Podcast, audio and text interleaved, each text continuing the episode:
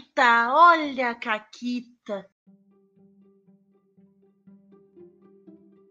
E aí, seus comunistas safados, aqui quem fala é a Paula, comigo tá a Renata. Oi, Renata. Oi, Paula, tudo bem?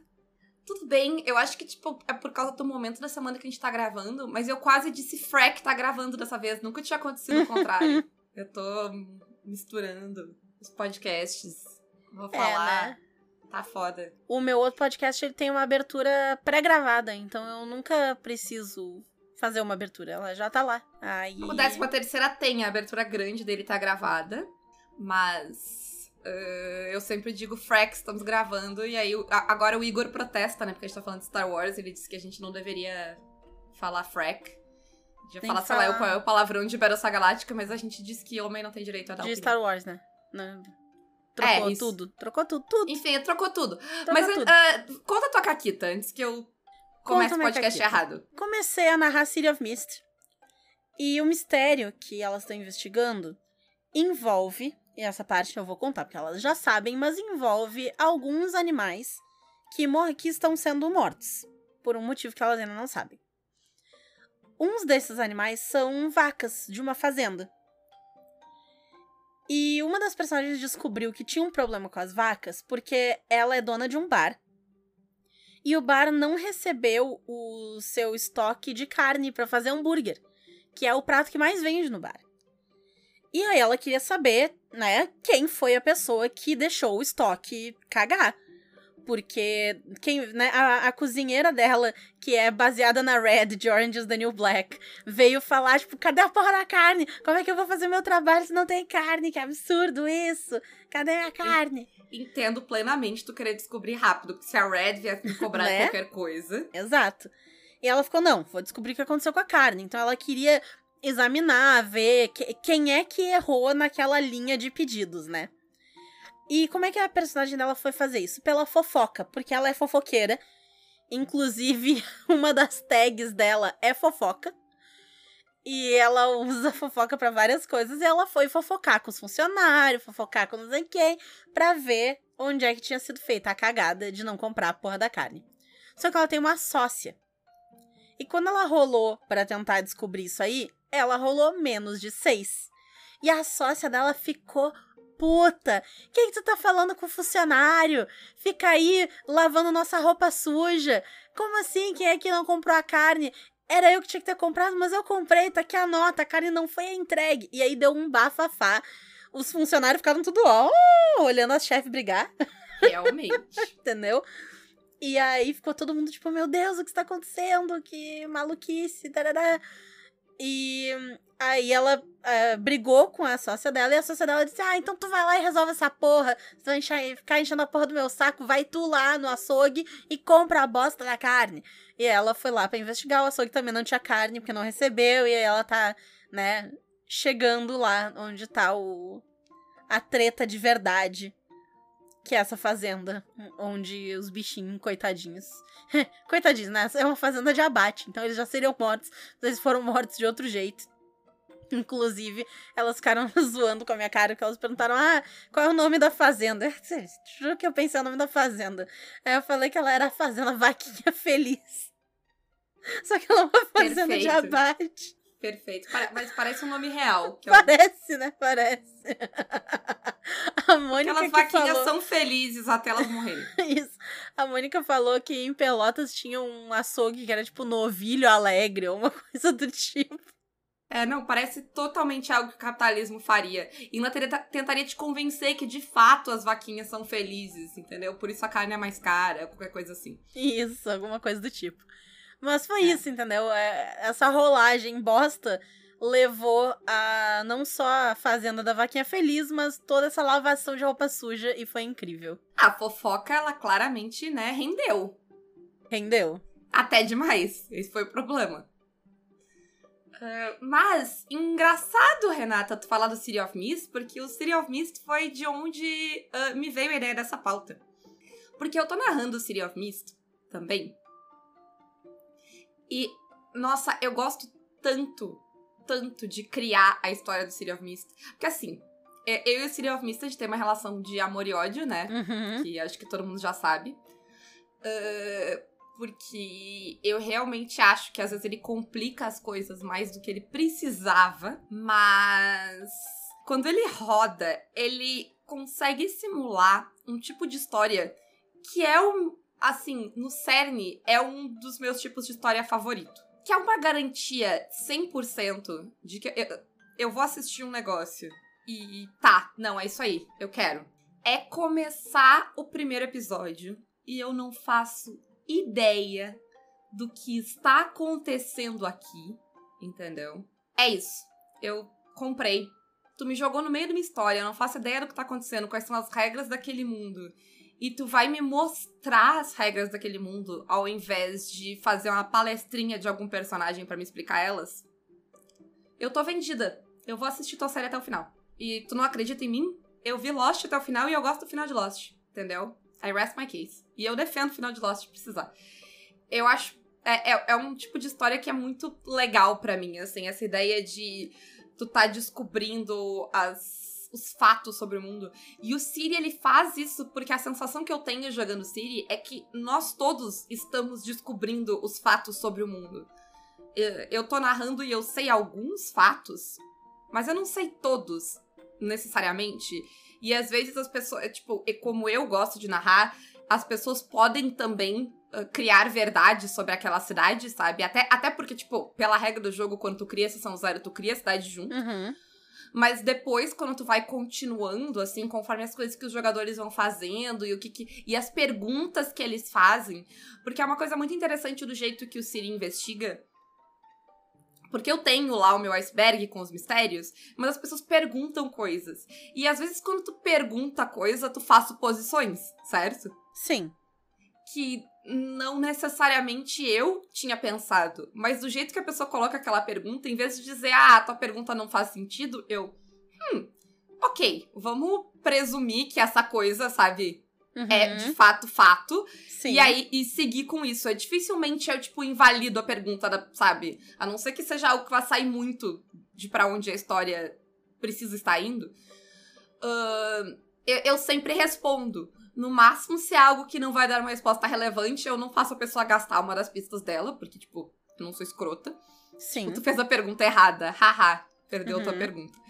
Uh, mas uh, vira é, um, uma ideia de a gente tá.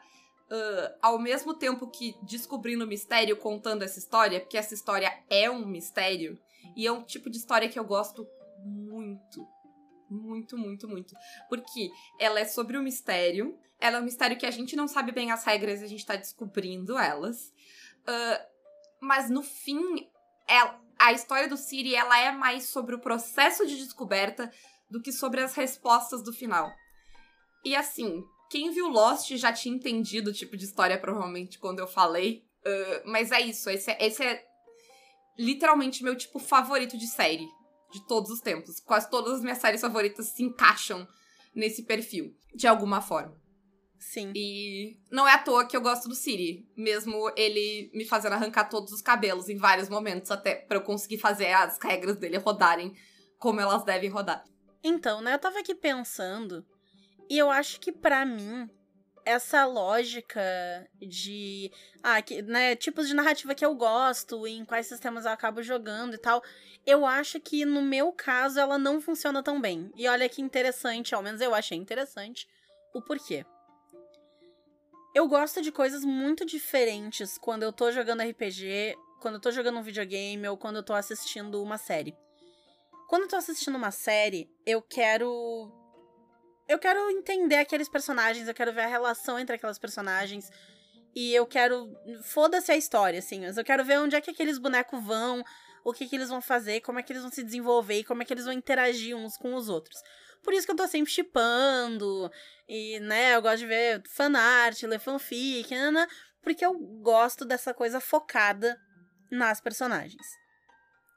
Quando eu tô jogando um videogame, eu gosto de jogos em que eles é, me desafiam até certo ponto.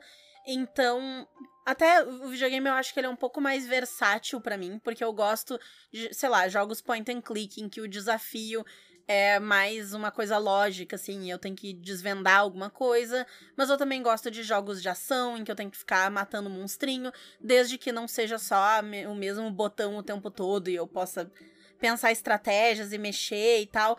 Então eu, eu gosto de tipos diferentes ali de jogos e eu gosto de jogos que vão me contar boas histórias também. Mas aí no jogo, eu não sou necessariamente tão focada na personagem. Dependendo do jogo, sim, mas não é uma necessidade para mim como ela é tão forte numa série, assim. Uma série que tem personagem. Eu lembro. Sabe aquela série Luthor, acho que é a série, com o Idris Elba? Aham, Luther, aham. Luthor, sei lá. Luther, Luther, eu acho. Isso. Todo mundo diz que é muito foda, e eu não duvido que seja, mas eu achei o personagem insuportável. Eu não consegui gostar do personagem, e aí eu não consigo ver a série. Porque eu não consigo assistir um negócio que eu não quero ver aquele personagem. Eu não queria ele ali. Que eu achei ele chato. Entendeu? E eu não consigo ver a série porque eu não gosto do boneco. Com o jogo, pra mim, é diferente. Porque, sei lá, pode ser que o boneco seja uma banana, tipo Skyrim. O teu boneco em Skyrim não é nada. Tu entra em todas as facções, tu participa de todos os torneios, tu vira o mago grandioso, sei lá o que, lá da guilda, sabendo fazer dois feitiços. Foda-se. O teu boneco é uma banana, entendeu? Mas o jogo é divertido, ele tem mecânicas legais, tu explora os negócios, aí tem as historinhas, tanana. então ele me traz isso aí. E quando eu tô jogando RPG, o que eu gosto num RPG é um RPG que vai me dar mecânicas legais de usar no jogo. Então, o City of Mist, por exemplo, por mais que eu ache ele legal, eu gostei de jogar e eu tô gostando de narrar, eu não colocaria ele no meu top jogos de jogar, porque a mecânica dele, apesar dele não ser um jogo simples, a mecânica dele é. Tu rola 2d6, tu soma ali a- as tuas tagzinhas e vê ali os resultados e tal. E ok, tem toda uma história por trás de como é que tu tem esses rótulos ali, essas tags, né, e tudo mais. Mas ele não é algo que tu tem um milhão de recursos ali. Ah, tu pode queimar tag, mas meio que acaba ali, assim. Já se tu pega um jogo tipo Sétimo Mar, eu prefiro. Porque eu tenho ali os meus traits, as skills, eu tenho as minhas é, habilidades, eu posso ter magia, e eu tenho toda uma outra gama de coisa pra fazer. E aí, cada uma das minhas habilidades vai me deixar fazer um negócio diferente. Então, é, eu tenho mais coisas pra manejar ali, e eu acho legal isso pra mim. Ou então, até um jogo como hum, o Dungeon Crawl Classics, em que eu preciso pensar fora da caixa. Eu não necessariamente tenho tantos recursos, mas eu tô sempre tendo que. é, ou eu vou sacrificar esse personagem, ou eu vou pensar de um jeito diferente, ou eu vou arriscar uma outra coisa. Então, é, é, eu gosto de jogos que eles me dão esse jogo de cintura aí. Engraçado que eu discordo do teu, do teu ponto de vista do Siri. Porque pra mim o Siri me dá um milhão de ferramentas justamente pra eu simular o tipo de história que eu gosto. Porque eu tenho todos os movimentos, eu tenho as tags, eu tenho os mistérios, as identidades. Todos esses recursos me ajudam a simular um tipo de história ah, que eu gosto muito. Então eu me sinto brincando de, de roteirista de série, realmente. Sim. Jogando Não, eu não discordo de ti, porque eu acho que sim. Quando tu tá construindo a história, sim. Mas quando eu tô jogando com a personagem, não. Entendi. Entendeu? Sim, porque o Siri não é feito pra te jogar como Exato, personagem. exatamente, O Siri é ele é feito, feito pra, te jogar como roteirista sempre. Sim. É. Então, sim, isso que tu falou eu concordo 100%. Eu acho que tu tá certa. Ele te dá um milhão de ferramentas pra tu fazer esse tipo de coisa, mas quando eu olho a minha ficha e eu penso nas coisas que a minha boneca vai fazer e coisa e tal, né? Ela pode fazer muita coisa? Pode, porque tem toda a treta do portal, do mitos, né? então ela é uma personagem muito poderosa, ok. Mas mecanicamente falando, eu não tenho uma variedade tão grande ali pra mim. Pra isso, pra estes É. momentos, entendeu? Talvez do ponto de vista do personagem, é que, é que eu acho que como jogador tu tem muito recurso pra fazer, pra mover a história. Mas sim, é um ponto de vista diferente, eu acho. É um ponto de partida Uhum. diferente. É, sim, eu acho que é isso. Sim. E é engraçado, porque, tipo, ao mesmo tempo, o, o, o Siri é exatamente isso pra mim. Ele é exatamente tipo, um tipo de história que eu gosto muito e que eu consumo muito. E que me dá essa sensação legal de que eu tô tendo a experiência daquele tipo de narrativa. Ah, e é engraçado porque eu acho que funciona justamente porque não é uh, não é a história, é o tipo de narrativa, é como tu conta a história. Uhum. Por isso que dá pra simular e, e, pelo menos na, do meu ponto de vista, ter a sensação de que eu estou numa história daquele, né, tipo aquela. Aham, daquele Uh, gênero mesmo que- aí. É, é, não é nenhum gênero, sei lá, é uma maneira de contar a história, talvez, não sei. Mas ao mesmo tempo eu nunca joguei nenhuma história que fosse remotamente parecida ah, com as séries que eu Uhum. comparo o Siri. É só que, tipo, a, o, o, o- a sensação da história é parecida, né? A maneira como a gente vai desvendando ela é parecida.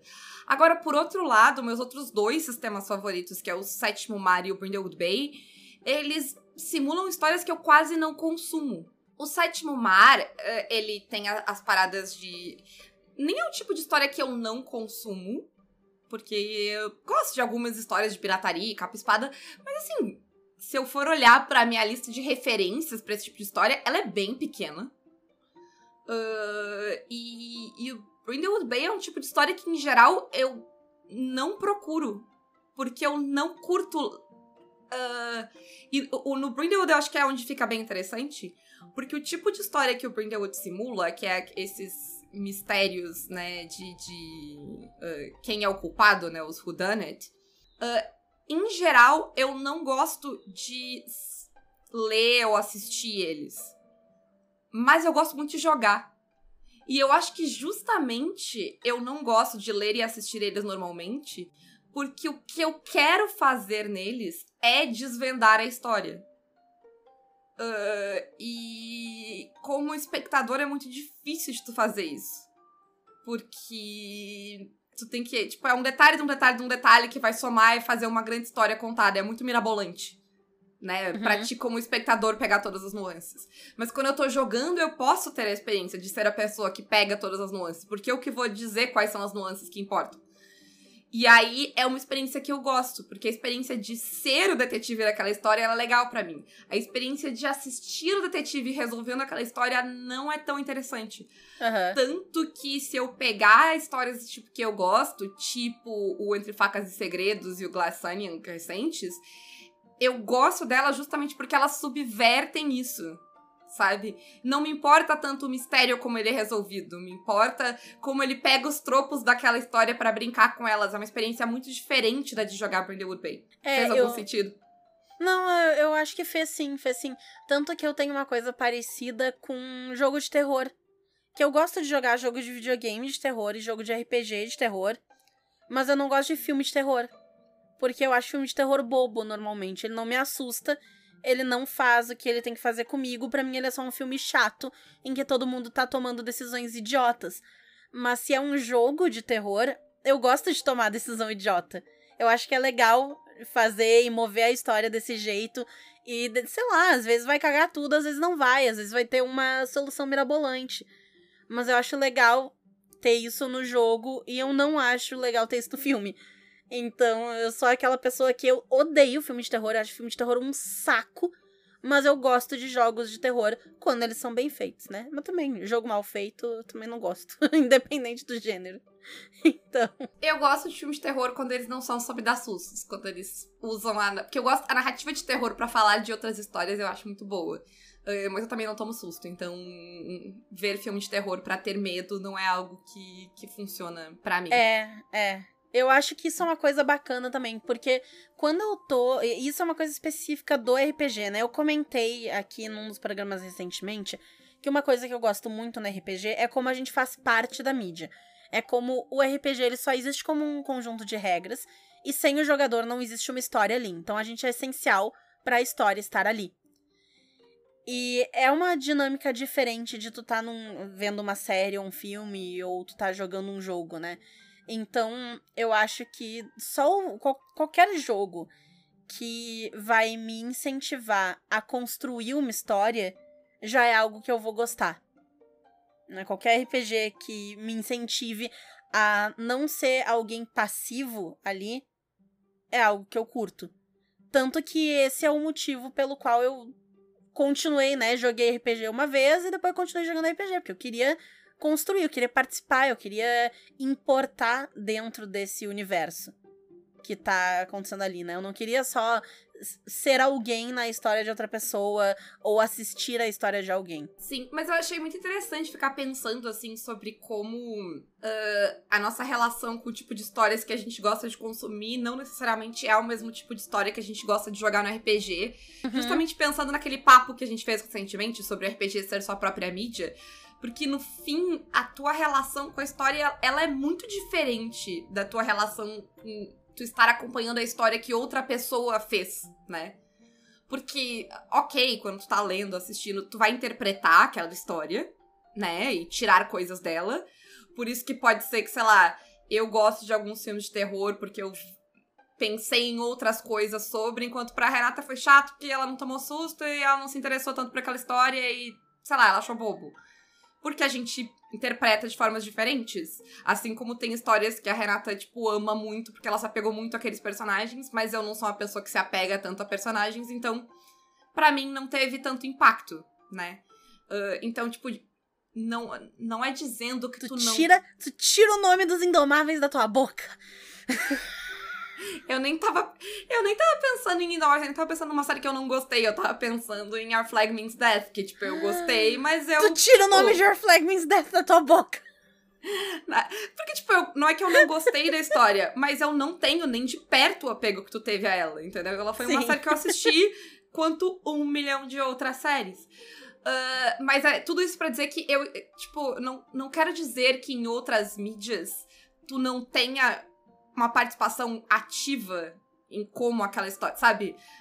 No que é o final da história para ti, porque eu acho que tu tem. Uh, nenhuma história é igual para todo mundo. Então, quem tá assistindo e as referências que tu tem, e como tu olha para elas, e as coisas que tu te importa, e sei lá, o humor que tu tá no dia que tu assistiu, tudo isso muda, né? O produto final para ti, como tu recebe ele. Uh, mas no RPG é outra parada que nem no videogame tu vai ter, porque mesmo no videogame tu ainda tem um número limitado de escolhas, né? Uhum. Uh, no RPG, realmente, tu acaba sendo uma das pessoas que tá contando aquela história. E eu acho que eu não consigo pensar uh, em tantas outras mídias que consigam simular isso. Né, consigam te dar essa experiência de tu efetivamente ser uma das pessoas que conta aquela história, ou pelo menos parte daquela história. Sei lá, se é uma narrativa de uma história pronta, tu vai contar, tipo, né, uma aventura pronta, tu vai. Mesmo nela, tu ainda vai contar parte daquela história. Tipo, eu tenho certeza que milhões de pessoas que estão ouvindo aqui jogaram Curse of Strahd e nenhum de nós jogou o mesmo Curse of Strahd. Nenhum. Sim. Sabe? A Renata jogou mais de uma vez Curse of Strahd e ela não jogou o mesmo Curse of Strahd duas joguei. vezes. É, Porque isso... não, é, não é possível. É interessante até, eu acho que Curse of Strahd é uma, um ótimo exemplo, porque Curse of Strahd é uma aventura pronta. para quem não conhece ela por algum motivo, ela é uma aventura de D&D, muito baseada em Conde Drácula, então Strahd é esse vampiro que mora nesse castelo, ele é obcecado por essa mulher. E aí as coisas se desenrolam a partir dali. É, é esse é o, é o geral. Que, que, que história original. É, é Eu né, nunca enfim. viu ela antes. Enfim. E o Curse of Strahd, ele tem um mérito, que é da aventura pronta mesmo, que é, ele tem muitos lugares para tu ir, e os lugares que tu vai são guiados por uma leitura da sorte que é feita bem cedo na aventura. Então tu encontra um pessoal, uma senhora lê a sorte do grupo e ela diz: "Ah, você tem este inimigo, a chave para derrotá-lo está aqui, aqui e ali". E aí, obviamente, esses lugares e esses itens ou pessoas que tu quer ir atrás vão guiar o grupo no caminho que o grupo vai fazer. Tem alguns lugares que todo mundo meio que vai passar, porque, ah, Valak, tu não vai passar por Valak. Mas tem outros lugares que tu Algumas não vai. pessoas vão ser expulsas lá depois da primeira cena de lá, né? Mas, Acontece enfim. nos melhores grupos. Mas o que acaba mudando a experiência de Curse of Strahd de um jeito mais significativo é que cada vez que tu joga ou narra, tu vai ter um grupo diferente de pessoas tu vai ter uma pessoa que tá narrando que pode ou não já ter narrado a aventura antes. E ela pode ou não modificar coisas da aventura. Porque isso que é bacana do RPG, é justamente tu pegar e ir mudando, adapta, ajeita e molda aquela história, incluindo o grupo de um jeito legal. Então, quando eu narrei pro grupo lá das gurias, da Duda, a Roa, a Gabi e tal, a personagem da Duda, ela queria fazer uma elfa. E tem uma treta com elfos no Curse of Strahd, que ele matou todo um, um povo lá dos elfos, não sei o quê. E eu fiz ela ser. Ela era meia. Não, ela era elfa inteira. Ou meia. Não lembro. Não lembro qual era a treta, porque faz tempo essa mesmo. Mas eu sei que eu fiz ela ser filha do elfo babaca que dizimou todos os outros. Porque é um jogo pra, né, que é pra todo mundo ser escroto e pra te sofrer. Curse of Strahd é um jogo de sofrer. Então ela tava, ah, meus pais, aqui, ah, então teu pai é esse pau no cu aqui, ó. Parabéns. Parabéns. E ficou muito legal na história. Que aquele personagem era o pai dela. E aí isso explicava por que, que ela sobreviveu, porque o cara, ele meio que, tipo, ele é um escroto, mas a própria filha, ele meio que tentou passar um pano e escondeu e tá. Então, te, sabe, teve todo um, um negócio que não teve quando a gente jogou, por exemplo. Porque não foi Sim. feita essa modificação, não tinha nenhuma personagem que encaixava com isso, não foi feito. Sim, sim. E, e é legal que eu tô pensando agora, a gente falando todas essas coisas, sobre como ah, mostra o quão RPG é a sua própria coisa, porque mesmo as histórias que a gente. Mesmo os tipos de história que a gente gosta, em geral a gente não gosta de jogar elas pelos mesmos motivos que a gente gosta de assistir. Porque o, o legal pra mim do Siri não é porque eu sinto que eu tô naquela mesma história tentando. Não é porque eu tô construindo aquela história. E depois de assistir essa, essa história várias vezes, é muito legal brincar de ser a pessoa que tá fazendo ela e que tem que tomar Uhum. aquelas decisões e encontrar as respostas. Porque uma coisa é eu tentar adivinhar as respostas e outra coisa é eu criar as respostas. Eu me colocar no, no- no desespero que é tu ter tantos mistérios e tu ter que achar uma solução pra eles que se encaixe dentro da história e tal. E eu acho que, tipo, às vezes vai calhar de que tu gosta de jogar e assistir as mesmas histórias. E eu não acho que tu vai que- gostar delas pelos mesmos motivos, porque tu tá num- numa posição muito diferente. Sim. e às vezes vai ter histórias que tu gosta muito e que talvez, tipo, tu não achou nenhum RPG que tu gostou de jogá-las ainda. Ou histórias que, tipo, nossa, eu nunca assisto isso, mas eu amo jogar esse jogo. Porque é Aham. muito diferente, né? Eu tava aqui pensando em Avatar Legends, que eu acho incrível de todas as perspectivas, porque eu amo assistir Avatar e o jogo foi feito pensando justamente em emular isso, né? Ele foi feito muito bem, e eu já falei no programa que a gente fala de Avatar Legends, vocês podem vo- voltar lá e ouvir. Eu já disse por quê e que pontos que eu acho que ele faz muito bem. Então eu gosto muito das duas coisas. Eu gosto de jogar e eu gosto de assistir Avatar, porque eu acho que o sistema traz justamente aquela mesma coisa que eu gosto na narrativa. Então, pra mim, o Avatar Legends é perfeito nesse sentido, assim. Eu tô pensando aqui que tem coisas que eu gosto muito, tipo, eu gosto de, de filme de super-herói e eu tenho zero vontade de jogar qualquer RPG de super-herói. Nunca me chamou atenção. Nenhum deles. Porque não é um tipo de história que eu quero inventar. Eu gosto de Doctor Who e todos os sistemas de Doctor Who que eu vejo, tipo, ah, não sei se eu quero jogar de- essa história. Pelo menos até hoje nunca me despertou. Porque eu gosto de, assi- sei lá, não, não vejo o que eu quero fazer dentro desse mundo, sabe? Ah, só, só porque eu gosto daquela história, daquele universo, não necessariamente quer dizer que eu queira jogar nele. E eu, talvez, sei lá, porque eu não tenho nada que eu queira fazer naquele mundo, não sei. Porque eu não tenho. É, é- é estranho tu gostar de uma história e não querer criar histórias dentro dele, mas é a verdade, assim. Às vezes tu tá ali pra ser um espectador, né? Hum, O jeito que a gente aprecia uma, um tipo de mídia vai ser diferente, né? Tu, não é porque tu gosta de um filme que tu quer ser diretor de cinema. Não é porque tu vai no Sim. museu e tu acha a arte bonita que tu vai pegar tinta e pincel e vai sair pintando porque tu quer participar criando arte. Talvez tu queira participar olhando a arte, interpretando a arte, pensando sobre. Ou não, talvez tu queira olhar pra ela e dizer bacana e ir pra próxima, né? E dentro disso tem gente que gosta de assistir RPG e não gosta de jogar, né? Então. Tem, tem sim. Mas sabe uma coisa que eu tava pensando nessa história? Porque eu tava pensando na nossa última pergunta da pauta, que é coisas que a gente gosta, mas a gente nunca achou um sistema pra essa experiência e tarará. E aí eu tava pensando no meu momento dizendo que eu não queria um RPG de musicais. E por quê que eu achava que eu não queria um RPG de musicais? Porque se eu olhar por que que eu gosto de musicais, eu gosto de musicais porque eu acho muito foda como se usa a música para contar aquela história, né? Então, porque assim, deixa eu caso vocês não saibam disso ainda, ninguém canta do nada de um musical. Eu posso provar isso para vocês se vocês quiserem, que eu posso sentar com vocês assistindo um musical que eu nunca vi, e se ele for um bom musical, eu vou te dizer todos os momentos em que alguém vai cantar antes deles cantarem, porque existe um gatilho, não é tipo do nada, não é mágico, é quando a narrativa pede a música. Uh, e aí, uh, a música, ela não é tipo qualquer coisa. É, e o que é legal para mim é como aquela música foi construída para se encaixar no que aquele personagem precisa dizer, no que tá acontecendo naquela cena. E é toda uma construção disso. E isso não é algo que tu vai simular. Não tem como tu improvisar isso. Isso não é algo improvisável. Isso é algo que é feito ao longo de meses, anos. Os meus musicais favoritos, eles foram desenvolvidos ao longo de anos que alguém escreveu aquelas músicas, eles testaram, eles mudaram.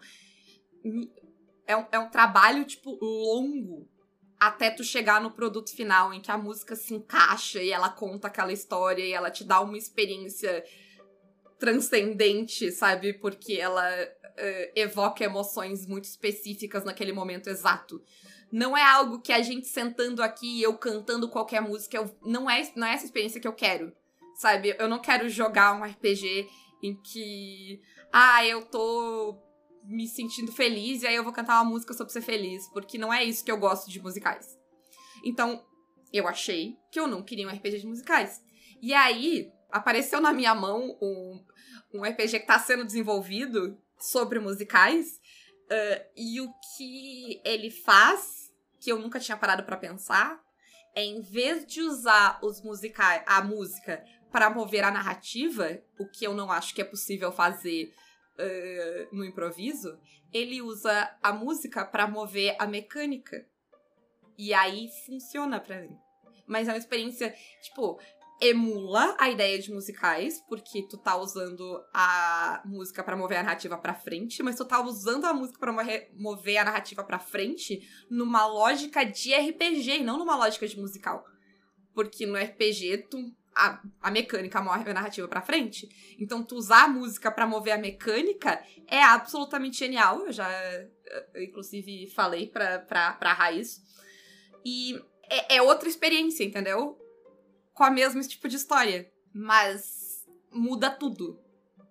E eu acho que é, é meio que aí que tá a diferença que nem sempre é óbvio essa, sabe? Ah, eu gosto desse tipo de história, eu vou jogar ela, ou eu vou. E por isso que é tão foda quando os sistemas eles conseguem emular um sentimento de um tipo de história. Porque não é simplesmente fazer aquela história. Não é simplesmente ter aquele cenário. A mecânica ela tem que entender muito bem o que que tem, eh, que experiência daquele tipo de história ela quer simular e é por isso que faz muito sentido, às vezes, ter mais de um sistema para emular tipos de história, porque, tipo, a gente assiste as histórias por motivos diferentes. Então, só porque eu gosto de cyberpunk não quer dizer que eu vou gostar de qualquer sistema cyberpunk, porque tem muitos, muitas experiências diferentes dentro de uma história cyberpunk. Nem quer dizer que tu vai gostar de todos os filmes cyberpunk que existem. Né? Isso se traduz para qualquer tipo de. É, de mídia. Eu achei muito bom isso que tu comentou do RPG de musical que usa a música para mover a mecânica. Porque se tu pensar num filme e tu colocar. Ah, eu vou fazer um filme de terror. Aí eu vou colocar um cenário escuro. Mas se a música, se a trilha sonora do filme não é de terror, não adianta o meu cenário de terror. Então eu acho que é, é essa mesma ideia, só que traduzida dentro do RPG. Então não adianta tu ter um cenário muito bacana que é bonito e que é interessante e tal, se quando na hora de rolar o dado, ou tirar a carta, ou fazer, sei lá, para o ímpar, para rodar a mecânica, para avançar a história, tu não faz ela de um modo que tu sente, ok, estou aqui contando, barra participando, barra criando esse tipo de história. Né? Sim, porque RPG é outra mídia, né? Então ela, ela tem que. Tu tem que contar essa história de um outro jeito, de uma outra perspectiva. Senão não vai funcionar, né? E é por isso que o sistema importa. Porque eu podia resolver tudo rolando, sei lá, jogando uma moeda para cima, mas eu não vou ter essa experiência só contando aquela história e jogando uma moeda para cima. né? É isso. E, e é isso. Acho que foi uma excelente conclusão. Uh, e, Renata, se alguém quiser apoiar o Caquitas e participar de discussões como essa lá no nosso grupo do Telegram, como é que faz? Eu tô aqui adorando que a gente tá entrando na era do Caquitas de olhar o RPG como sua própria mídia. Não que a gente não fizesse isso antes, mas a gente tá muito ciente disso agora. E gostei, adorei esta era do Caquitas, a tá? Gente, a gente anda muito reflexiva, assim, Muito reflexiva. o Demais. que somos, pra onde vamos. Tá, tá na, na, era filosófica do Caquitas. Isso, exatamente. Achei ótimo, entendeu? Achei muito bom. Eu acho que a gente pode começar a criar escolas de filosofia RPGísticas. A gente pode ser, tipo, sei lá, Renata, Platão Renata, e Aristóteles, Jabá, entendeu? Renata Jabá, sai longe demais. Volta, volta. Vem pra luz. Mas Faz a Jabá. caverna! Tá bom. Quem quiser apoiar o Caquitas pode ser nosso mecenas pelo Apoia-se PicPay ou Padrim. A gente tem parceria com a Retropunk, vocês usam o cupom CAQUITAS10 e vocês podem ir lá comprar seus lindos jogos com 10% de desconto. E na Forge Online, que vende as nossas lindas camisetas e canecas, o cupom CAQUITAS5 dá 5% de desconto.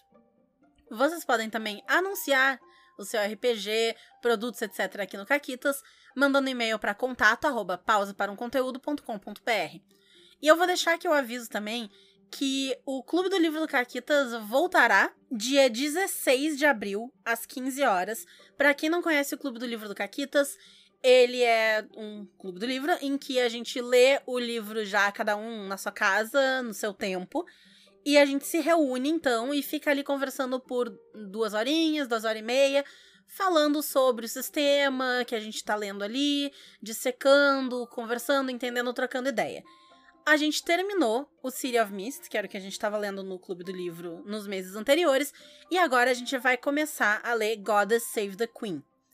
Então, quem quiser participar tem que ser mecenas do Caquitas. A gente tem um cupom exclusivo da Secular Games para ir lá e comprar o Goddess com um desconto muito bom do Caquitas. Quem é mecenas tem acesso ao cupom pra poder Exato. participar do Clube do Livro. Então, se tu tava precisando de um último incentivo, assim, de mais um, Tcharam! o empurrãozinho final, É isso aí. E fica aqui o jabá também, que mesmo quem não tiver afim de participar do Clube do Livro, ou se tornar mecenas, ou sei lá o quê, o Goddess é um puta jogo. A gente já fez vários caquitas sobre ele. O Júlio, inclusive, que escreveu o Goddess, veio aqui já, não só pra falar do Goddess, mas pra falar em outros episódios também. Então, vão lá e comprem o Goddess, que é um sistema muito foda. E o PDF é tipo 20 pila, 20 e poucos pila. É muito de boa. Tá?